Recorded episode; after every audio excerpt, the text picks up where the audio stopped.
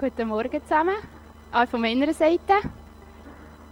Äh, ich wechsle jetzt auf Hochdeutsch, weil wir haben ein paar Deutsche da, habe ich gehört, obwohl mein Deutsch nicht so hoch ist. Ja, die meisten von euch kennen mich, aber ich möchte mich trotzdem kurz vorstellen, für die, die es nicht tun. Mein Name ist Antonia Matter, ich bin in Nidwalden aufgewachsen und ich bin hier in der FEG Stanz 40 Prozent angestellt und die restliche Zeit arbeite ich mit Menschen mit einer Beeinträchtigung. Äh, und ich durfte im letzten November, vom letzten Jahr bis Januar dieses Jahr, drei Monate eine Auszeit nehmen und ich war in Südafrika und habe einen Monat bin ich rumgereist und zwei Monate habe ich einen Einsatz gemacht. Mit, ich war mit der Organisation WEG unterwegs. Die haben jetzt da hinten einen Stand Jim und Miriam sind heute davon weg, es freut mich sehr. Und äh, sie haben mich sehr unterstützt bei der Vorbereitung. Wir hatten eine Schulung äh, über Kulturen und was äh, uns alles erwarten könnte. Und äh, sie waren auch während des Einsatzes äh, immer da, haben nachgefragt und sie haben auch gebetet. Und ihr dürft nachher gerne auch zu, äh, auf sie zugehen und Fragen stellen, wenn ihr welche habt. Ja, ich habe so viel erlebt in den drei und auch vor allem dann in den zwei Monaten. Das passt gar nicht alles heute hier rein in dieser halben Stunde. Und darum werde ich am nächsten Dienstag um halb acht noch ein bisschen mehr erzählen, mehr Videos und Fotos zeigen. Ja, ich möchte, ich habe ja noch eine Folie, da. genau, ich war in Südafrika bei Lighthouse Children's Ministry. So hieß das Projekt, das möchte ich euch vorstellen, ganz kurz. Es wurde von einem Schweizer Ehepaar gegründet. Sie sind vor 37 Jahren nach Südafrika ausgewandert und sie leben inzwischen länger in Südafrika als in der Schweiz. Sie sind jetzt pensioniert und das Projekt leitet nun Aukie aus Holland. Und die restlichen Mitarbeiter sind Afrikaner. Das ist das Team von Lighthouse. Das da ist Urs. Er hat das Projekt gegründet mit Esther zusammen.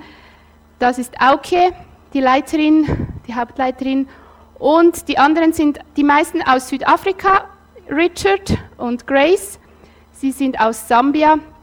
Und bei ihnen habe ich auch gewohnt, bei der Familie Banda, mit, zusammen mit den Kindern. Lighthouse Children's Ministry ist in und rund um Pretoria und Johannesburg tätig. Sie, haben, sind in Townships tätig, in vier Townships. Vielleicht kurz zur Erklärung, was ein Township ist. Das war in der Apartheid eine Siedlung, wo nur Schwarze leben durften.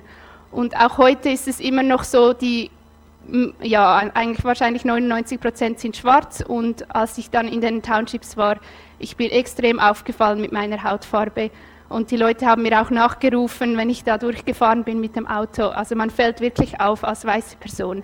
Die Weißen gehen nicht in Townships. In Soweto war ich nur einmal, weil das war da ziemlich weit weg. Ich habe da oben gewohnt. Da, um diesen Campsite hier, da sind auch noch drei andere Townships.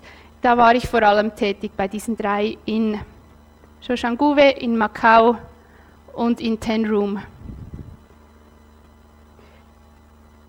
Lighthouse ähm, führt so Kids Clubs durch.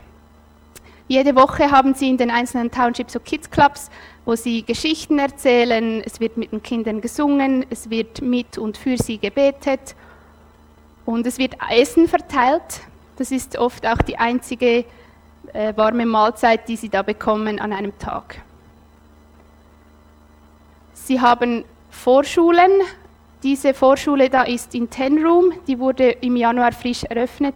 Das ist einfach besteht aus einem Blechhütchen und da wird den Kindern Englisch beigebracht, weil die meisten können kein Englisch. Sie kommen viele auch aus Ausländerfamilien aus Simbabwe, Botswana oder Mosambik.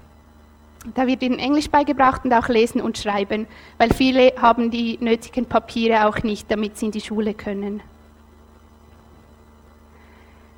Lighthouse führt Kinder- und Teenager-Camps durch. Da durfte ich auch teilnehmen an einem Teenager-Camp.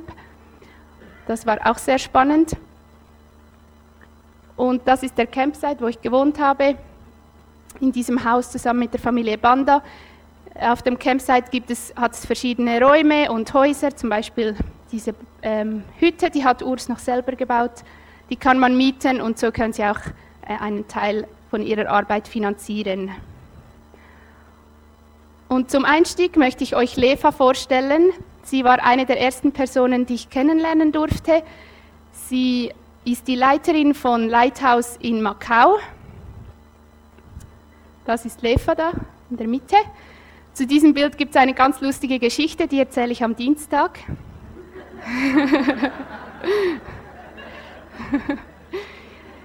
Leva hat sieben Geschwister.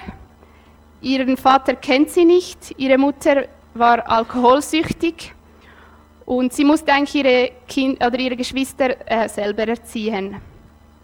Sie hat schon als Teenager Alkohol und äh, Drogen konsumiert und mit 18 sind alle ihre Freunde bei einem Autounfall ums Leben gekommen. Und sie hätte eigentlich auch in dem Auto sitzen sollen. Und dann ist ihr Jesus begegnet. Sie wurde Christ, sie hat drei Kinder und hat vor vier Jahren geheiratet, den Vater aller ihrer Kinder. Das ist auch nicht normal in Südafrika. Ja, das tönt so nach einem Happy End, oder? Aber ihre Geschichte geht noch weiter. Ich werde da immer emotional. Ein Jahr nach dem Tod, äh, nach, dem, nach der Hochzeit von ihrem Mann wurde ein Hirntumor festgestellt bei ihm und er starb dann vor einem Jahr. Sorry. Ja, das ist eine echte Person da, also darum geht es mir so nah. Ja, sie nahm sich dann eine Auszeit nach dem Tod von ihrem Mann und hat sich zurückgezogen, auch von Lighthouse und von anderen Sachen. Und ähm, im April vom letzten Jahr wurden in Tenroom, in einem anderen Township, zwei Waisenmädchen in einem Blechhütchen gefunden. Und die waren völlig unterernährt. Eines davon ist HIV-positiv. Und Leva hat sich dann vier Monate nach dem Tod von ihrem Mann entschieden, diese beiden Mädchen aufzunehmen.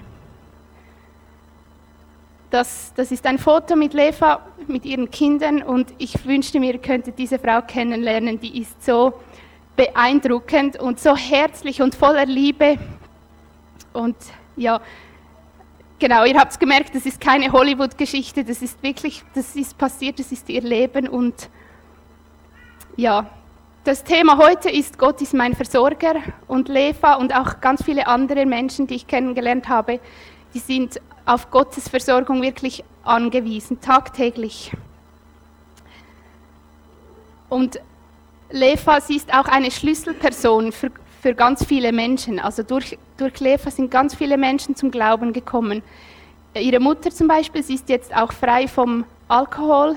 Sie kocht für den Kids Club in Macau, jede Woche kocht sie. Ihre Geschwister oder die Hälfte ihrer Geschwister ist jetzt mit Jesus unterwegs, auch ihr Neffe und Freunde von ihrem Neffen. Ähm, die haben alle durch Lefa eigentlich Jesus kennengelernt. Und ja, sie, wissen, sie sind so arm, sie wissen zum Teil gar nicht, was sie am Abend essen sollen. Und Lef, oder auch Lefa gehört dazu. Das ist für uns hier unvorstellbar. Und sie sind so auf Gott angewiesen. Und das war auch der Grund für meinen Einsatz, dass ich ähm, nicht nur Ferien machen wollte, sondern ich wollte Gott mehr erleben und auch anders erleben, als es vielleicht hier in der Schweiz möglich gewesen oder möglich ist. Und ich kann euch sagen, das habe ich definitiv gemacht. Ich war ähm, immer auf Gott angewiesen und ich möchte euch ein paar Geschichten erzählen. Das Foto kennt ihr schon, das, das ist äh, ein Auto, nicht auf dem Campsite, wo ich war, es war nicht von uns, es war in Tenroom. Und so hat sich teilweise die Autosituation auch angefühlt. Da war ich immer wieder auf Gottes Versorgung und Bewahrung angewiesen. Wir hatten vier Autos auf dem Campsite, zwei davon waren mindestens immer kaputt. Wenn eines geflickt war, war das nächste kaputt.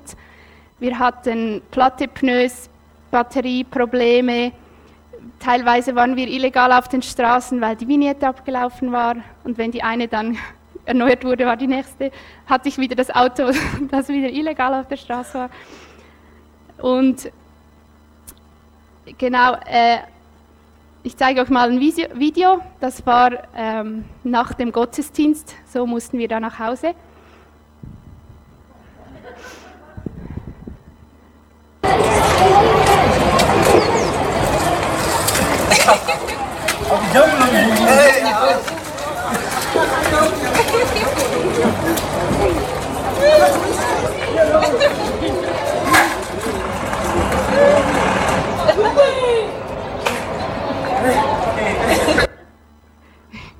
Ja, ich hatte ja nicht immer vier Männer dabei, die mich anstoßen konnten.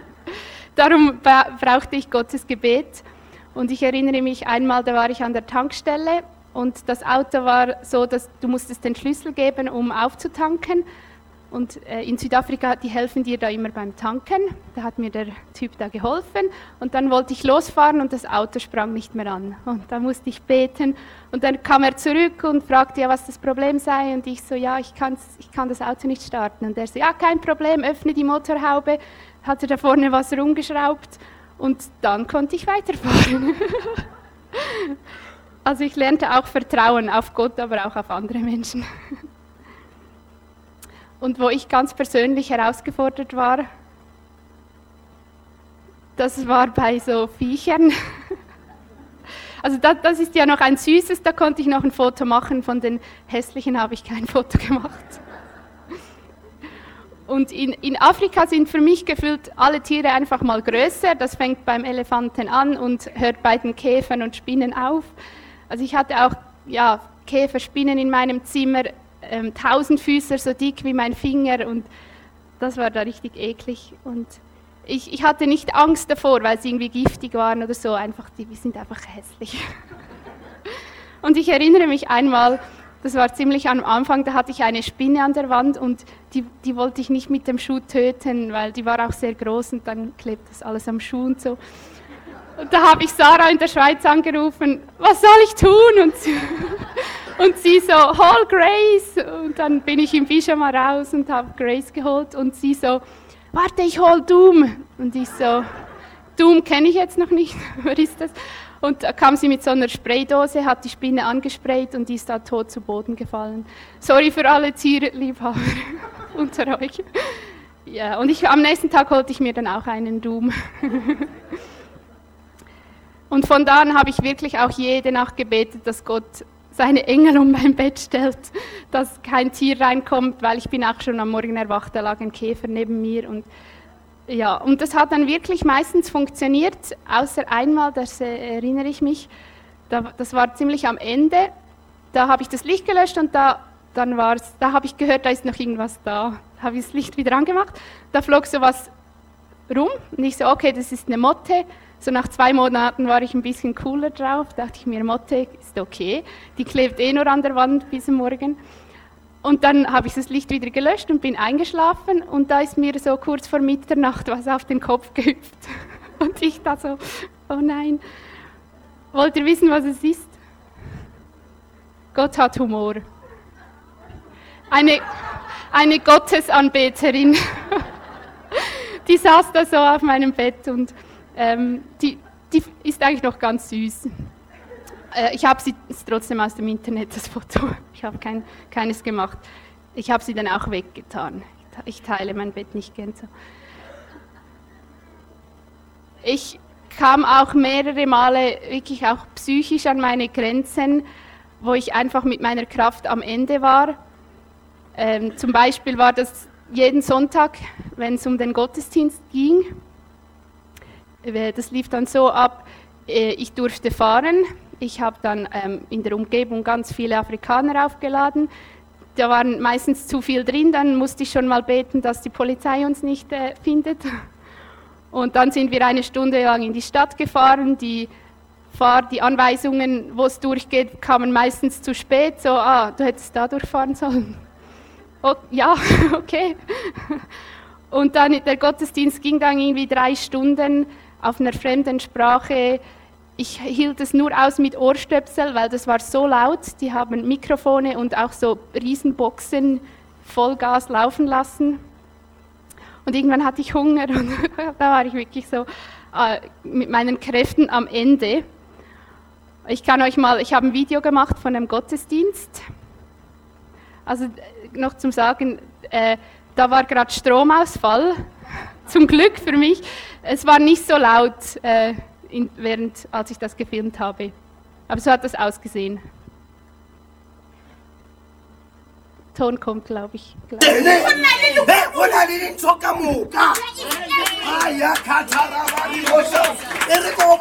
Modimo wa bona letsatsing la ka jeko modimo theogile gore o te o rutege halleluja letsatsing la ka jeko askis my Genau, wenn du das so drei Stunden lang hast, irgendwann konnte ich nicht mehr. Darum stehe ich jetzt schön hier in meinem Mädchen. Und ja, da musste ich auch immer wieder beten, weil ich habe gemerkt, ich, ich konnte nicht mehr. Und da habe ich einfach gebetet, dass Gott mir wieder Kraft gibt, bis ich wenigstens zu Hause war und wieder was essen konnte und Pause machen und so. Und da, Gott hat mich da jedes Mal wieder so neu gestärkt. Das, das kann ich euch gar nicht beschreiben, das müsst ihr erleben, diese göttliche Kraft, die, die dich da durchträgt. Das ist einfach genial. Und ja, musst, musst du auch an diesen Punkt kommen, wo du irgendwann nicht mehr kannst, damit dann Gottes Kraft greifen kann. Vor Weihnachten war ein Teenager-Camp, das ging vier Tage. Da war ich einer der Leiterin und ich durfte, musste eine Andacht halten und auch äh, einen Workshop leiten. Und da ist für mich auch ein Wunder passiert, weil schon seit meiner Kindheit, wenn ich vor Leuten stehe, bei Schulvorträgen und so, ich war immer so nervös. Und bei, bei dieser Andacht da vor diesen 40 Teenagern, ich war null nervös, weder davor noch danach ähm, oder während, also ich war wirklich nicht nervös. Und auch ähm, das Wunder geht weiter. Ich war heute kaum nervös und wenn, dann habe ich gebetet und es ging wieder weg. Also das ist für mich so ein Wunder, dass ich jetzt hier stehe und einigermaßen ruhig bin. Und ich, in Südafrika, ich konnte gar nicht anders als beten. Ich musste einfach beten und dadurch habe ich ganz viele Gebetserhörungen auch erlebt. Und als ich zurückkam in die Schweiz, da hatte ich extrem Mühe, mich hier wieder zurechtzufinden, weil für mich fühlt es sich an, als würde ich Gott weniger brauchen. Es läuft hier einfach alles. Ich, ich muss gar nicht so viel beten, auch wenn ich gerne würde, aber mein Auto springt einfach an, da muss ich nicht beten. Ich bin auch legal auf den Straßen unterwegs. äh, auch Thema Strom ähm, haben wir zwar in den Medien, aber ja, bei uns läuft der Strom und wenn es doch mal nicht wäre, kommt sofort das EWN Thema Essen ist auch einfacher. Erstens, weil es hier genügend gibt und zweitens hat mir in der Schweiz noch keiner Schafsfüße aufgetischt. Wenn ihr Fotos sehen wollt, kommt am Dienstag. Und in der Zeit in Südafrika ist mir ein Vers besonders ans Herz gewachsen. Der steht in Psalm 37. Es ist besser, Gott zu lieben und wenig Besitz zu haben, als Gott zu verachten und viel zu besitzen. Denn als ich zurückkam, ich hatte ein schlechtes Gewissen, weil es mir so gut geht. Ich kam ähm, zurück in meine fünfeinhalb Zimmer Wohnung, die so groß ist, viel mehr Platz, als ich eigentlich bräuchte. Der Kühlschrank war gefüllt und ich hatte noch vor ein paar Tagen Menschen getroffen, die leben in einem Blechhütchen zu siebt und wissen nicht, was sie essen sollen. Da hatte ich sehr Mühe, mich dann auch wieder hier einzufinden. Aber ich kann auch nichts dafür, dass ich in der Schweiz geboren bin und Sie können nichts dafür, dass Sie dort geboren sind. Aber meiner Meinung nach ist es in der Schweiz schwieriger, sich von Gott abhängig zu machen, weil wir hier alles oder so vieles alleine können oder wir meinen es alleine zu können. Und wenn wir doch mal Probleme haben, ob finanziell oder irgendwie gesundheitlich, dann können wir uns auf unseren Sozialstaat verlassen. Der hilft uns weiter, der ist nicht korrupt. Und dann bin ich eines Morgens aufgewacht und ich hatte einen Gedanken. Der kam von Gott, da bin ich mir ziemlich sicher. Um herauszufinden, äh, wo ich denn Gott alles erlebe, könnte ich ja mal beten, dass er mir einen Tag lang nicht begegnet. Und dann würde ich ja herausfinden, wo er mir denn sonst begegnet wäre. Ich weiß nicht, ob das für Gott möglich ist, ob er, ähm, ob er das kann, dass er nicht da ist. Aber ich muss euch sagen, ich konnte diese Feldstudie nicht durchführen. Ich habe mich nicht getraut, dieses Gebet zu beten, weil mir ist dann alles durch den Kopf, was schieflaufen könnte. Also zum Beispiel könnte ich auf dem Weg zur Arbeit schon ähm, einen Autounfall haben oder meine Familie oder Freunde werden unheilbar krank oder sie sterben sogar oder ich sterbe. Gut, das wäre jetzt noch am wenigsten. Steht nicht hier. Spontaner Einwurf. Äh, genau, oder bei der Arbeit ähm, ja, habe ich vielleicht keine Geduld und wäre genervt ab, ab allen Menschen und so. Und da dachte ich mir, nein, ich, ich möchte das gar nicht beten. Aber genau dieses Gebet, was ich nicht gebetet habe, hat mir geholfen zu verstehen, dass, dass ich Gott ja so sehr brauche, auch in meinem Alltag. Und vielleicht sitzt du jetzt hier und denkst dir, äh, ja, das ist, ist, doch nur Zufall, wenn, wenn Gott, ob man einen Autounfall hat oder nicht, das ist nicht Gott. Und ich habe mich das auch gefragt, ja, ist es vielleicht einfach alles Zufall, so, was da so abläuft. Aber was heißt denn überhaupt Zufall? Ich habe mich das äh, gefragt, mich mit diesem Wort auseinandergesetzt und im Wörterbuch steht, Zufall ist etwas, was man nicht vorausgesehen hat, was nicht beabsichtigt war und was unerwartet geschah. Und ich würde mich ja als Christ bezeichnen, also schaue ich in der Bibel nach, was sagt die Bibel dazu? Da steht in Sprüche 1633, der Mensch wirft das los, aber es fällt, wie der Herr will. In Jesaja 46,10 steht, ich habe von Anfang an das, was kommen wird, vorausgesagt, schon lange bevor es Wirklichkeit wurde. Ich sage, was ich plane, steht fest. Alles, was mir gefällt, führe ich aus. Und Epheser 2, im 1 im Neuen Testament, denn seine Geschöpfe sind wir, in Christus Jesus zu guten Werken erschaffen, die Gott für uns im Voraus bestimmt hat, damit wir mit ihnen unser Leben gestalten. Also die Bibel sagt, es gibt keine Zufälle. Und das war mir bis jetzt auch noch nicht so bewusst. Und in der Vorbereitung hat mir jemand gesagt, und ich finde das eine schöne, schöne Aussage, Zufall ist, was mir von Gott zufällt. Und so möchte ich das auch sehen und ich möchte auch Gott die Ehre und den Dank geben. Oder auch das Wort, Wort Glück gehabt, das möchte ich gerne auch aus meinem Wortschatz streichen. Denn ob ich jetzt einen Auto, fast einen Autounfall hätte und dann sage Glück gehabt, denke ich eher, dass das Gott ist, der mich davor bewahrt hat und dann möchte ich auch ihm den Dank dafür aussprechen. Ich habe mich dann gefragt, wie kann ich Gottes Versorgung in der Schweiz erkennen? Wir sehen es oft auch als selbstverständlich an, dass es uns so gut geht oder wir schreiben es uns selbst zu. Ich habe schon Aussagen gehört wie, ja, wir arbeiten ja auch hart dafür und ja, das stimmt, wir arbeiten hart, aber in anderen Ländern arbeiten sie auch hart und sie können nicht Hunderte von Franken auf die Seite legen, um sich dann irgendwann ein schönes Auto zu kaufen oder in die Ferien zu gehen. Und ich möchte mir auch bewusst machen, wie gut es uns hier in der Schweiz auch geht, gerade im Vergleich zu anderen Ländern. Und das hat fast nichts mit harter Arbeit zu tun, sondern auch mit dem Segen, der Gott über die Schweiz gelegt hat. Und dass wir hier in der Schweiz leben, das macht uns nicht zu besseren Menschen. Wir sind genauso von Gott abhängig, von seiner Vergebung, seiner Gnade. Wir alle brauchen Jesus, um eine Beziehung mit Gott zu haben. Und diese Woche habe ich Folgendes in der Bibel gelesen. In 5. Mose 8, 17 und 18. Denkt nur nicht, ihr werdet aus eigener Kraft und Anstrengung reich geworden.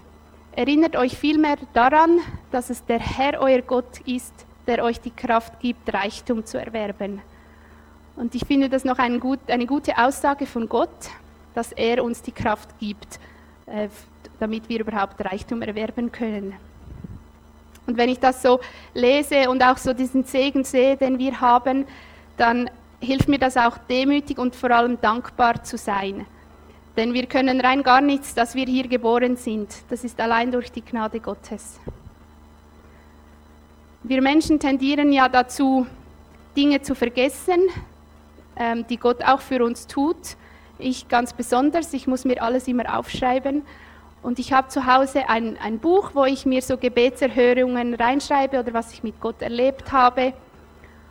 Und ich schreibe da oft auch nur so die krassen Sachen rein. Und, aber eigentlich würden da jede kleine Gebetserhörung reingehören. Und wenn es mir mal nicht so gut geht oder ich mit Gott hadere oder mich schlecht fühle oder Gott nicht fühle oder so, dann kann ich in diesem Buch nachschauen und mich an all die guten Dinge erinnern, die Gott für mich tut oder getan hat. Und ich konnte, also schon König David wusste das, dass wir Menschen vergesslich sind. Ich habe es vergessen, hätte vorher klicken sollen. Lobe den Herrn meine Seele und vergiss nicht, was er dir Gutes getan hat. Steht im Psalm 103, Vers 2. Und ich konnte diese Woche auch wieder was reinschreiben, das hat mich sehr gefreut. Heute ist ja der dritte Sonntag im Monat und da gibt es bei uns immer Kuchen. Und jemand von euch aus der Gemeinde backt da Kuchen und äh, da gibt es eine Liste. Die Person, die heute dran gewesen wäre, hat mir schon vor einer Weile abgesagt und dann dachte ich mir so, ja, dann backe ich einen Kuchen da für den Sonntag, das ist kein Problem, das schaffe ich. Und jetzt habe ich diese Woche gemerkt, dass wir anschließend heute nach dem Gottesdienst noch ein gemeinsames Mittagessen haben mit den jungen Erwachsenen. Das müsste ich dann auch noch vorbereiten, also eine Lasagne für zehn Personen. Und ich habe gestern noch abgemacht und ich wollte ja noch ein bisschen üben für heute. Vielleicht sollte ich mal über meine Terminplanung beten. Das wäre auch gut. Da hatte ich so, so viel und ich da in meinem Kopf habe ich mir schon einen Plan gemacht. Okay, dann stehst du früh auf, dann machst du zuerst das und dann das und dann und so. Und am Dienstag habe ich eine Freundin getroffen, die ist heute auch da, was mich sehr freut. Und sie äh, hat hat gesagt, ja, ich komme am Sonntag, kann ich noch was mitbringen, vielleicht einen Kuchen? und ich so, ja, bitte, das wäre so toll. Und ich finde es einfach so genial, wie Gott das schon, ich habe noch nicht mal dafür gebetet, vielleicht hätte ich es auch gar nicht, ich hätte es wahrscheinlich alleine probiert.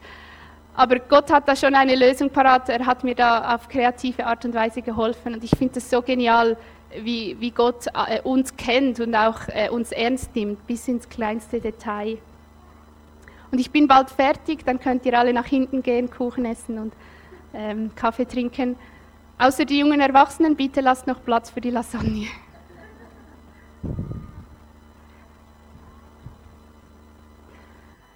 Und ja, wie kann ich denn Gottes Versorgung noch mehr erleben?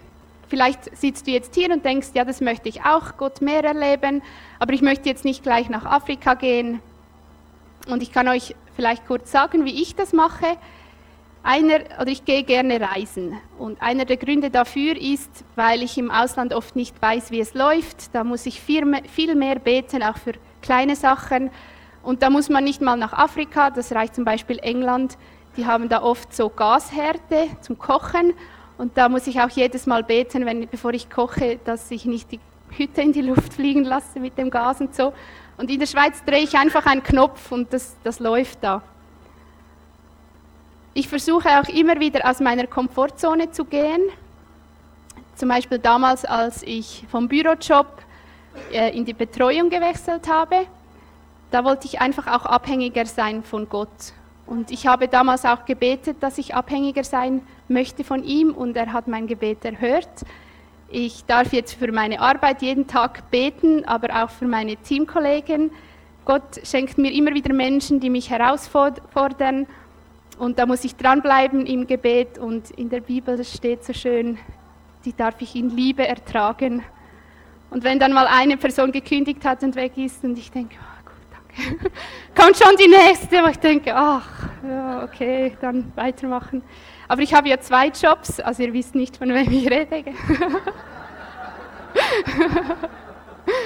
ja. Sind übrigens äh, von beiden Jobs heute Leute hier. Und ja, dass ich hier oben stehe, das ist auch so eine Sache. Also das ist auch so auf dem Wasser laufen für mich. Das, das würde ich ohne Gott weder tun wollen noch können, noch, ja, ich würde es nicht tun, wenn Gott nicht da wäre. Ja, zum Einstieg habe ich euch Leva vorgestellt, die mich sehr berührt hat und ich möchte aufhören mit einer weiteren Person, die mich sehr beeindruckte. Und zwar ist das Tato. Er ist der Neffe von Leva. Er kam durch sie zum Glauben und auch seine Freunde. Und im letzten Jahr, als Leva sich eine Auszeit genommen hat, da ist Tato für sie eingesprungen. Er hat jede Woche treu diese Kids Clubs durchgeführt. Und er selber, er lebt in Macau in einem dieser Blechhütchen. Und als ich etwas Zeit mit ihm verbrachte, da habe ich gemerkt, dass er am Abend oft auch nicht weiß, was er essen soll, weil er kein, kaum Geld hat. Ich werde am Dienstag auch noch ein bisschen mehr von ihm erzählen, aber heute möchte ich mit einer Begegnung ja, enden. Das war an einem Samstagmorgen. Da führen sie jede Woche auch eine Kids Church, also eine Kirche durch für Kinder. Die führt er auch treu durch. Jede Woche führt er diese Kids Church durch. Und als ich mal da war, da verteilte er den circa 20 Kindern einen Schleckstängel. Und das war nicht so ein normalen Schlägstängel, sondern der hatte hinten so eine Pfeife dran und da konnte man reinblasen. Und ihr könnt euch den Lärm vorstellen, wenn da 20 Kinder in eine Trillerpfeife blasen. Weise wie er war, hat er das erst am Schluss verteilt. äh, aber jetzt genau dieser Tato, der für sich selber schon schauen muss, was er am Abend essen kann, der kauft sich aus diesem wenigen Geld, was er hat, kauft er sich für diese Kinder noch einen Schleckstängel. Und das, diese Haltung, die hat mich so fasziniert. Und genauso möchte ich auch sein. Ich möchte ja nicht nur auf mich selber schauen oder Angst vor der Zukunft haben, ob es irgendwann reicht, wenn ich vielleicht 65 bin. Und ich möchte lieber auf mein Gegenüber schauen und großzügig sein und ja, dankbar ähm, und genau ähm, auf, darauf vertrauen, dass, dass Gott schon für mich sorgen wird. Wir singen jetzt noch ein, ein, zwei Lieder und ein Lied davon ist Lobe den Herrn meine Seele und vergiss nicht, was er dir Gutes getan hat. Das steht im Psalm 103, 2. Und ja, ich wünsche mir auch für dich, dass du erkennen kannst, wo Gott dir auch im Alltag begegnet und dass du das Gute, was er in deinem Leben tut, dass du das auch nicht vergisst. Jesus, danke bist du ein erfahrbarer Gott. Und ich möchte dich bitten, dass, dass wir dich können erfahren in dieser kommenden Woche. Wirk du in und um uns. Da bitten wir dich darum. Amen.